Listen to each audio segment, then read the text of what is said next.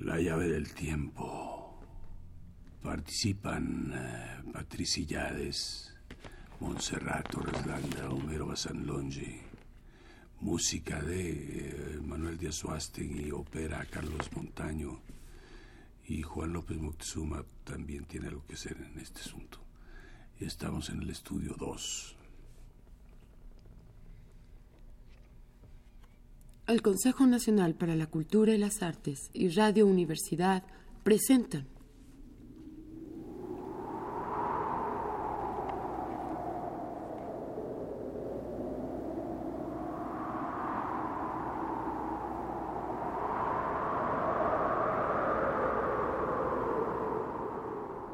Diario de Jonathan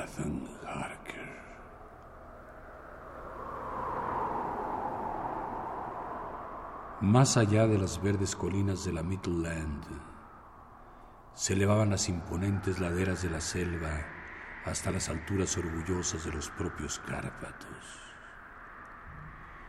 Las vimos erguirse imponentes a derecha e izquierda de nosotros, iluminadas por el sol de la tarde, con todos los colores soberbios de esta hermosa cordillera, azul oscuro y púrpura en las sombras de los picos, y marrón donde las rocas se mezclan con la hierba. Las vimos perderse en la lejanía en una interminable perspectiva de peñascos y riscos puntiagudos, hasta donde se alzaban grandiosos los picos nevados. Aquí y allá aparecían poderosas hendiduras en las montañas, a través de las cuales, cuando empezaba a caer el sol, veíamos de trecho en trecho el blanco resplandor de alguna cascada. Uno de mis compañeros me tocó el brazo cuando pasábamos junto a una colina y señaló el orgulloso y nevado pico de un monte que surgió delante de nosotros mientras serpeábamos por el ondulante camino. Mire, el Istenshek, la silla de Dios. Y se santiguó con unción.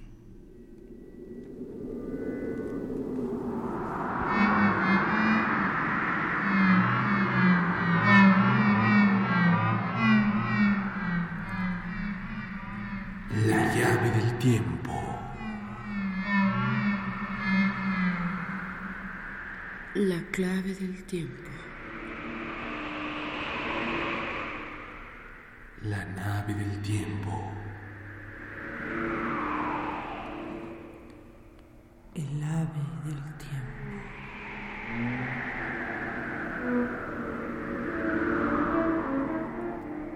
La obra maestra de Bram Stoker.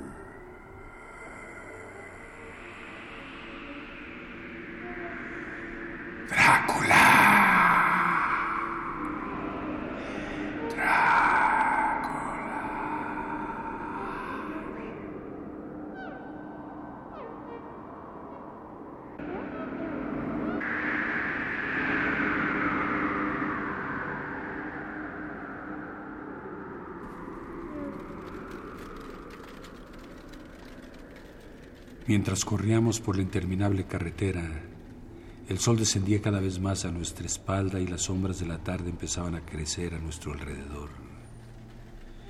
Este efecto se acentuaba aún más mientras seguía el sol poniente iluminando las nevadas cumbres que parecían emitir un delicado y frío resplandor sombrosado. De cuando en cuando nos cruzábamos con algunos checos y eslovacos, todos vestidos con trajes típicos, pero observé que el bocio estaba dolorosamente generalizado. Junto a la carretera había numerosas cruces. Y cuando pasábamos veloces junto a ellas, mis compañeros de viaje se santiguaban.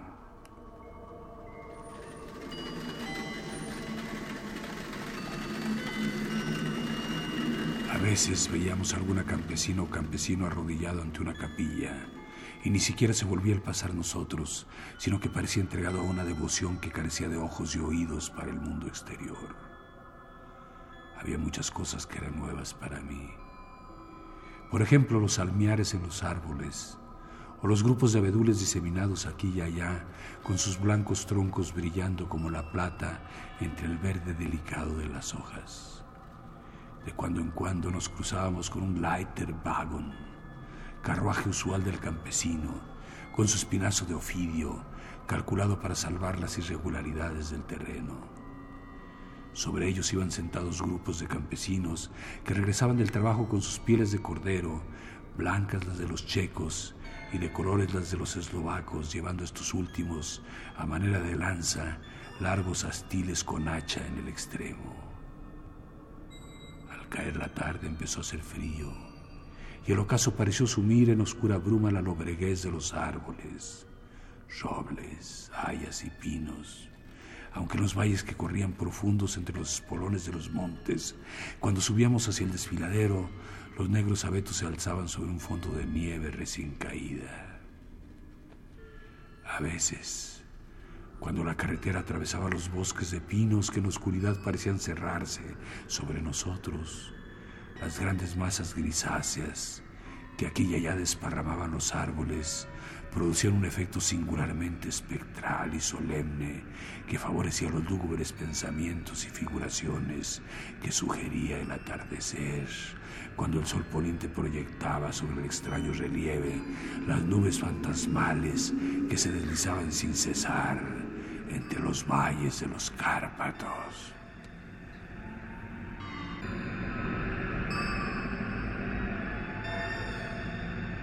A veces los montes son tan escarpados que a pesar de la prisa del cochero, los caballos se veían obligados a ir al paso.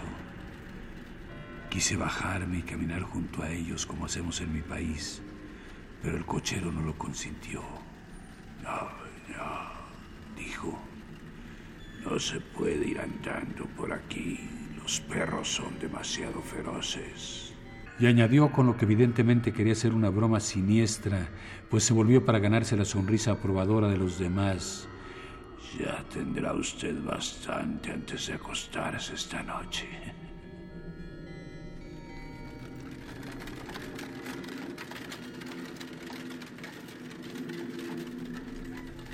La única vez que se detuvo fue para encender los faroles. Cuando oscureció, los pasajeros se pusieron nerviosos y uno tras otro empezaron a decirle cosas al cochero, como instándole a que fuese más deprisa. Él hostigaba despiadadamente a los caballos con su gran látigo y les animaba a correr más con gritos furiosos de aliento. ¡Ya! Entonces, en medio de la oscuridad, ¡Ya! distinguí una especie de claridad grisácea delante de nosotros, como si se tratase de una grieta entre los montes. El nerviosismo de los viajeros aumentó. La loca diligencia se cimbreaba sobre las grandes ballestas de cuero y se escoraba como un barco sacudido por un mar tempestuoso. Tuve que agarrarme. La carretera se hizo más llana y pareció que volábamos. Luego las montañas se fueron acercando a uno y otro lado, ciñéndose amenazadoras a nosotros. Estábamos entrando en el desfiladero de Borgo. Varios pasajeros me ofrecieron regalos, insistiendo en que los aceptase con una vehemencia que no admitía negativas. Eran de lo más variados y extraños, aunque cada uno me lo daba con sencilla buena fe, con una palabra amable y una bendición, y esa extraña mezcla de gestos temerosos que ya había observado delante del hotel de Bistritz, la señal de la cruz y la protección contra el mal de ojo. Después, Mientras corríamos, el cochero se inclinó hacia adelante y los pasajeros, asomándose a uno y otro lado del coche, escrutaron ansiosamente la oscuridad. Era evidente que esperaban o temían que sucediera algo muy emocionante, pero aunque pregunté a cada uno de los pasajeros, ninguno quiso darme la más ligera explicación. Este estado de nerviosismo se prolongó durante un rato. Por fin vimos abrirse el desfiladero hacia oriente. El cielo estaba poblado de nubes oscuras e inquietas y en el aire flotaba una sensación densa y opresiva de tormenta. Parecía como si la cordillera hubiese dividido la atmósfera en dos y entramos ahora en la parte tormentosa. Yo mismo me asomé, tratando de divisar el vehículo que debía llevarme hasta el conde. Esperaba a cada instante ver en la negrura el resplandor de los faroles, pero todo estaba oscuro. La única luz que percibíamos eran los rayos parpadeantes de nuestros faroles, que hacían visible el vapor que despedían nuestros extenuados caballos en forma de nube blanca. Ahora podíamos distinguir la calzada arenosa delante de nosotros, pero no había signo alguno del otro vehículo. Los pasajeros se rellenaron con un suspiro de alivio que pareció una burla a mi desencanto.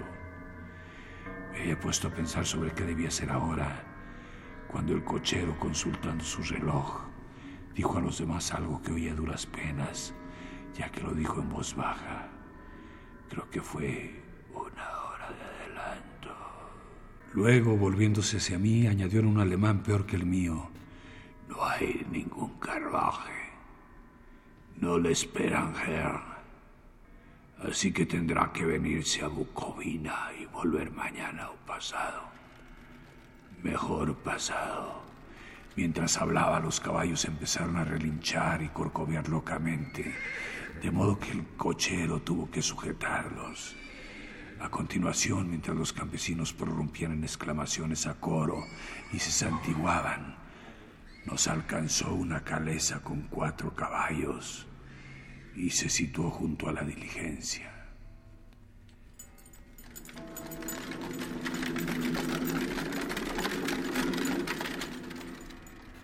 Al resplandor de nuestros faroles, observé que los caballos eran unos animales espléndidos, negros como el carbón. Los guiaba un hombre alto con una larga barba color castaño y un gran sombrero negro que le ocultaba la cara. Solo pude ver el destello de un par de ojos muy brillantes y rojos en el momento de volverse hacia nosotros. Le dijo al cochero, pasa antes esta noche, amigo. El hombre tartamudeó. Eh, el inglés tenía prisa. A lo que el desconocido contestó. Por eso, supongo, se lo llevaba usted a Bucovina. No puede engañarme, amigo. Sé demasiado. Y mis caballos son rápidos.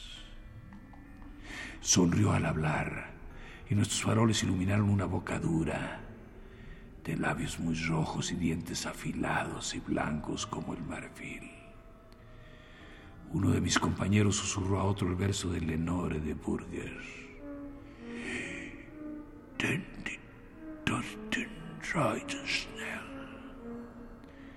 Porque los muertos viajan veloces.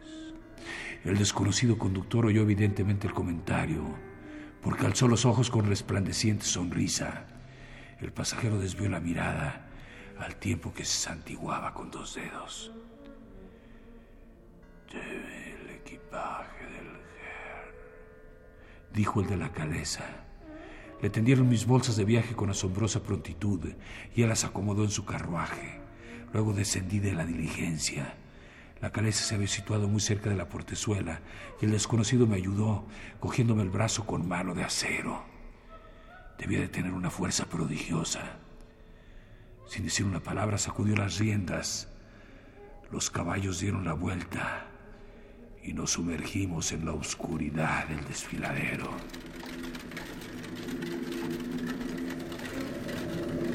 Al mirar hacia atrás vi el vapor de los caballos de la diligencia a la luz de los faroles y recortadas sobre él las figuras de mis anteriores compañeros santiguándose. Seguidamente, el cochero hizo restallar su látigo sobre los caballos y reanudaron su veloz viaje hacia Bukovina. Cuando les vi desaparecer en la negrura, sentí un extraño escalofrío y me invadió una sensación de soledad. Pero el conductor me echó una capa sobre los hombros y una manta sobre las rodillas y me dijo en excelente alemán, la noche es fría, Maiger, y mi amo el conde me ha ordenado que cuide de usted. Hay un frasco de Stivavets debajo del asiento, por si le apetece. No lo probé, pero era un consuelo saber que estaba ahí de todos modos. Me sentí un poco extraño y bastante asustado. Creo que de haber tenido cualquier otra opción la habría aprovechado en vez de proseguir este viaje nocturno no sabía dónde. El carruaje corría a toda velocidad. Luego dio una vuelta completa y se desvió por un estrecho camino. Me pareció que recorríamos una y otra vez los mismos lugares, de modo que tomé referencia de unos cuantos salientes y comprobé que así era. Me habría gustado preguntar al conductor qué significaba todo esto, pero no me atreví, pues pensaba que de todas maneras de poco habrían valido mis protestas si él tenía decidido demorarse. Más tarde, no obstante, sentí curiosidad por saber cuánto tiempo había transcurrido. Encendí una cerilla y consulté mi reloj al resplendor de la llama. Faltaban unos minutos para las doce. Esto me produjo una especie de sobresalto, ya que las últimas experiencias me habían vuelto particularmente sensible respecto a la superstición general acerca de esa hora. Aguardé con una ansiosa sensación de incertidumbre. En ese momento, en alguna granja lejana empezó a aullar un perro.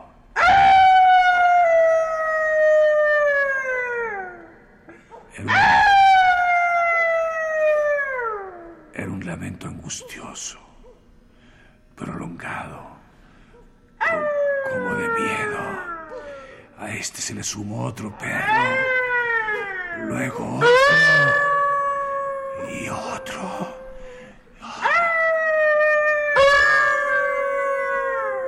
hasta que arrastrados por el viento que ahora soplaba suavemente por el desfiladero, se oyó un coro de aullidos que parecían provenir de toda la región,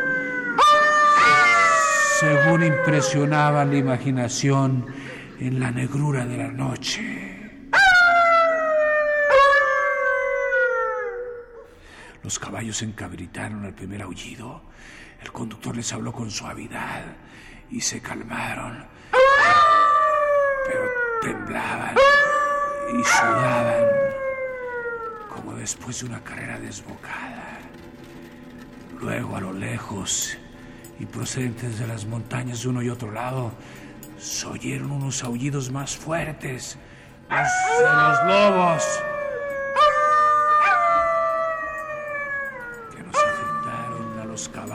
Por igual. Pues me dieron ganas de saltar de la caleza y echar a correr mientras que ellos se encabritaron otra vez y corcovearon furiosamente, de forma que el cochero tuvo que hacer uso de todas sus fuerzas para evitar que se desbocaran. Unos momentos más tarde, sin embargo, mis oídos se habían acostumbrado a los aullidos y los caballos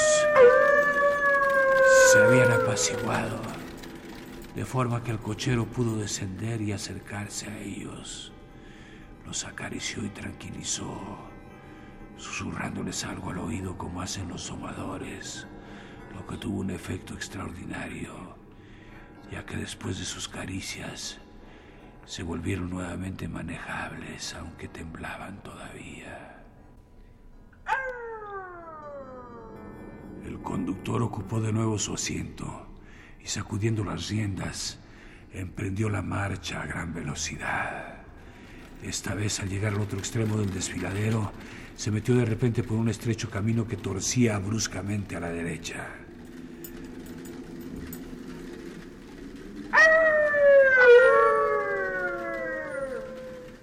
Poco después nos adentramos por un paraje poblado de árboles que en algunos lugares formaban arco por encima del camino, dando la impresión de que corríamos por un túnel. Y una vez más nos vimos escoltados por grandes y amenazadores peñascos que se alzaban a ambos lados. Aunque el terreno estaba protegido, oí que se estaba levantando viento, pues gemía y silbaba entre las rocas, y las ramas de los árboles entrechocaban a nuestro paso. El frío aumentaba por momentos y empezó a caer una nieve fina en forma de polvo, de manera que no tardó en cubrirse todo de blanco a nuestro alrededor. El viento penetrante, aunque se iba debilitando a medida que avanzábamos, arrastraba aún los ladridos de los perros.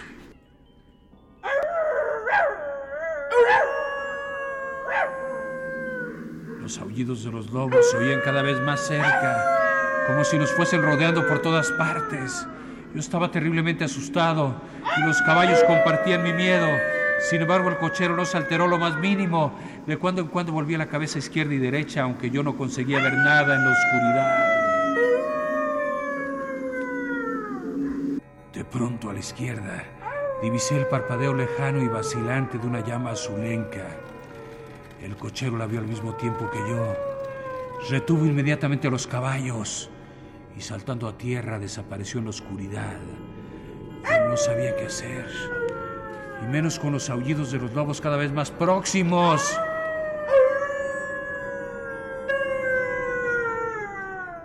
Pero mientras dudaba, volvió a aparecer el conductor. Ocupó su asiento y sin decir una palabra, reemprendimos la marcha.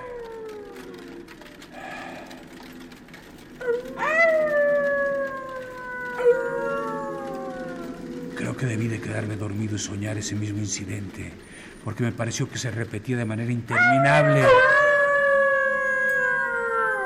Y ahora al pensar en ello, se me antoja una espantosa pesadilla.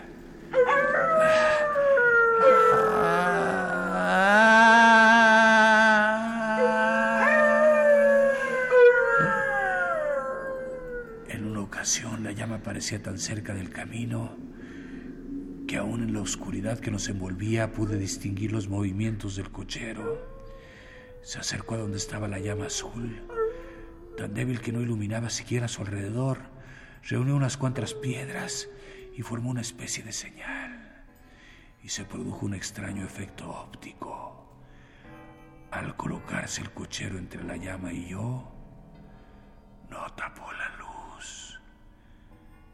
sino que seguí viendo su parpadeo fantasmal, como si no estuviese él adelante. Esto me sobresaltó, pero dado que fue algo momentáneo, pensé que me habían engañado los ojos de tanto forzarlos en la oscuridad. Después, durante un rato, no volvimos a ver más llamas azules y seguimos corriendo a gran velocidad a través de la noche, mientras los lobos aullaban a nuestro alrededor, como si nos siguiesen, manteniendo el cerco a la misma distancia.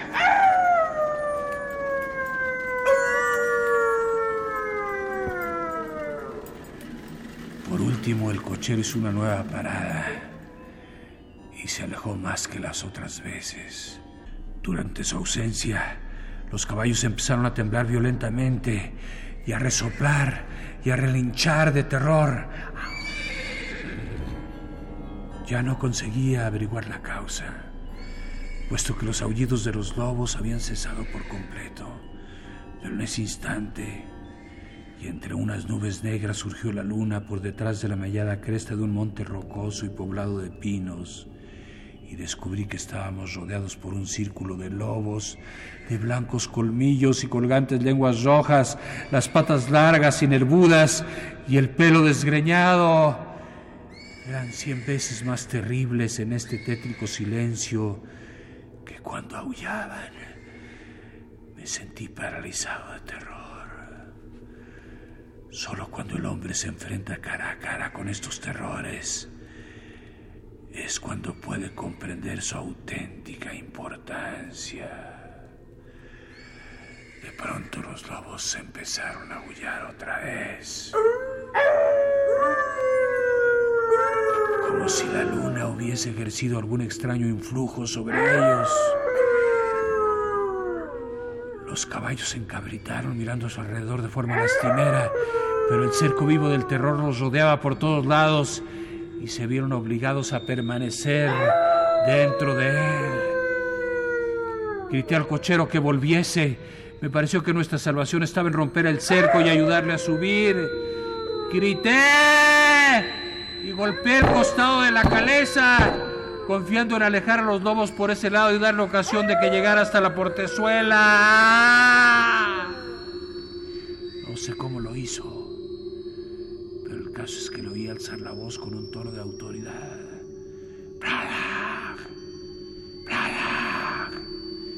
Y al mirar en aquella dirección. Le vi inmóvil en mitad del camino. Agitó los brazos como barriendo un obstáculo impalpable y los lobos fueron retrocediendo más y más. En ese preciso momento cruzó por delante de la luna una nube densa y de nuevo se sumió todo en tinieblas.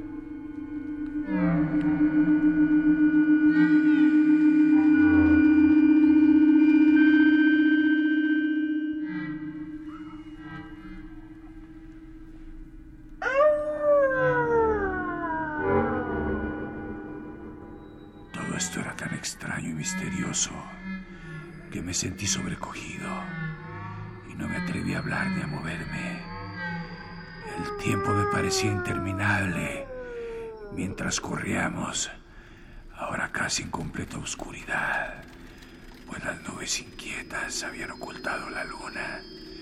Seguimos subiendo, aunque de cuando en cuando venía alguna súbita bajada a nuestra marcha de la cuesta arriba.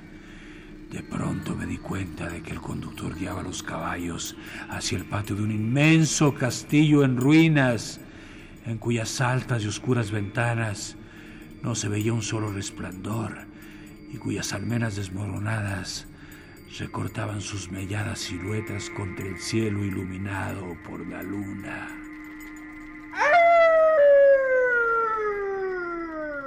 Era sin duda el castillo de Drácula.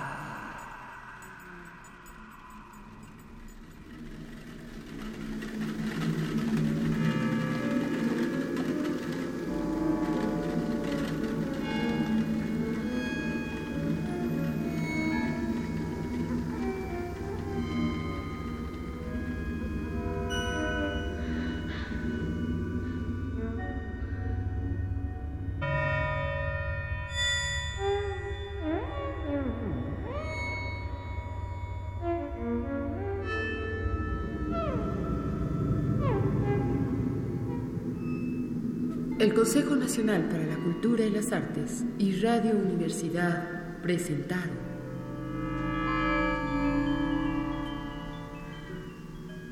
La llave del tiempo.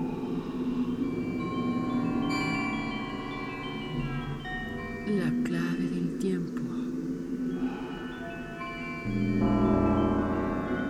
La nave del tiempo. El ave del tiempo. Dentro de la serie se hiela la sangre. La segunda parte de la obra maestra de Bram Stoker.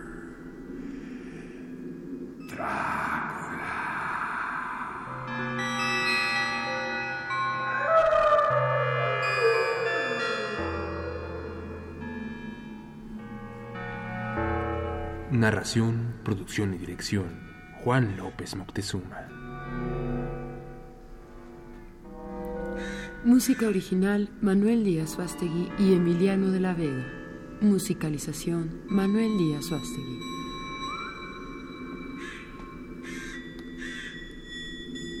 Realización técnica Carlos Montaño. Locutores. Monserrato Reslanda. Patricia Illades. Y Homero Bazán Longi.